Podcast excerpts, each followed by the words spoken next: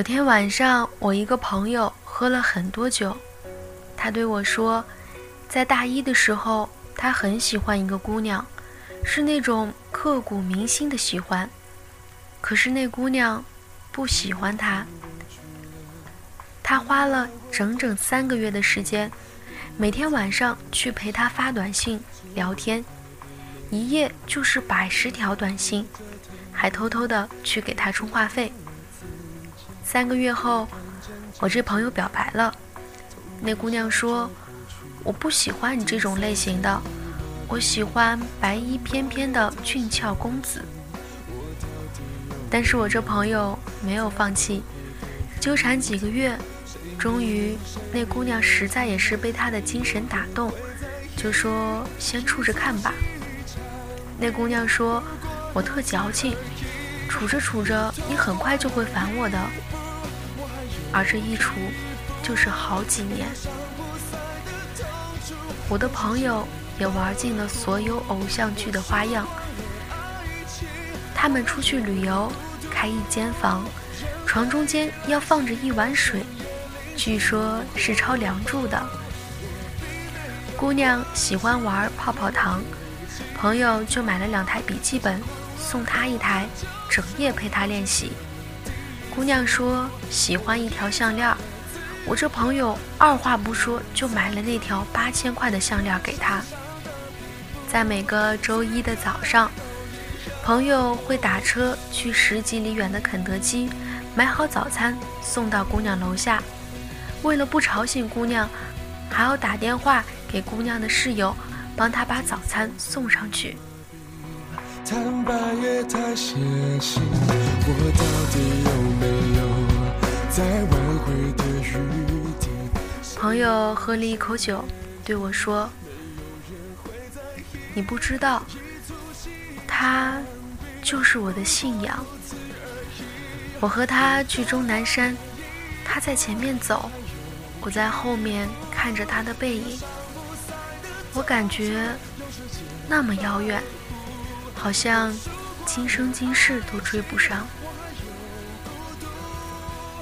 后来有一次，姑娘说要离开我这朋友，我朋友当时就拿起啤酒瓶碎片，划开自己的胸膛写血书。朋友说，那些日子我就好像一只拉磨的驴，每日每夜想的就是怎样让他开心。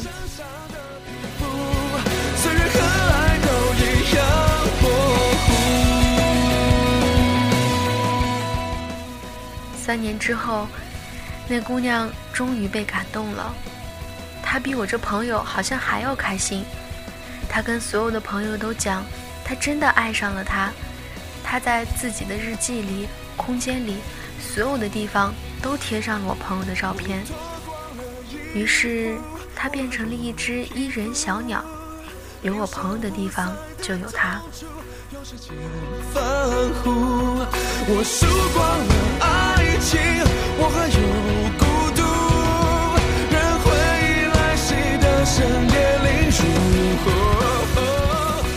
我很替我的朋友开心，我就问他，然后呢？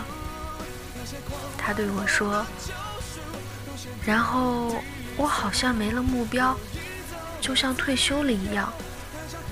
我说：“难道你不开心吗？”他说：“我很开心啊，但是就是觉得没劲透了。”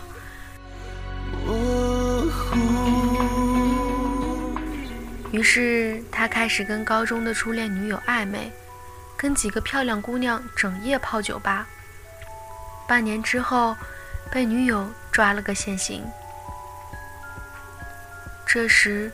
我的朋友趴在桌子上哭了，他说自己就是个混蛋。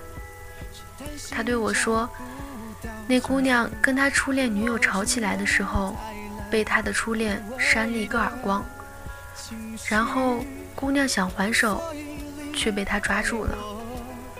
我突然也觉得没劲透了，我说，为什么今天突然要讲这个？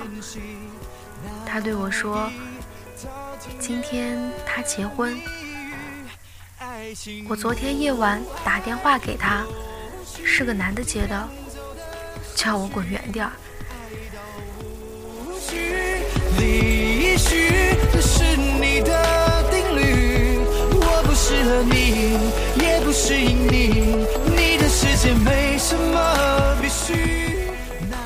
朋友喝完了杯中的酒，哭着说：“他是我这一生中最爱的人，真的，我这辈子都不会再像这样去喜欢一个人了。”我就笑着说：“那假如今天娶她的是你呢？”他想了很久，说：“我还是会喜欢她一辈子。”可是他在骗人。他结婚已经三年，儿子都两岁了。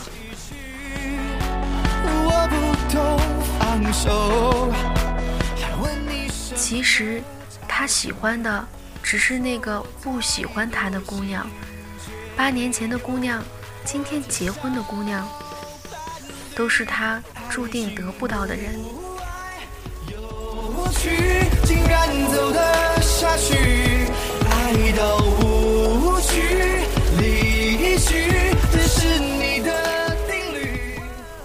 感情都是这样啊，有的姑娘为了一个男人着迷的，以至于差点疯狂，而最妙的是，那个男人很少搭理她。隔段时间就玩一次消失，这是我见过的最高明的吸引女人的方式。不管你承认还是不承认，有些人天性喜欢犯贱，越得不到越珍贵，越轻易就越不珍惜。就像登山一样，最美好的过程在于攀登的过程。等你爬到山顶。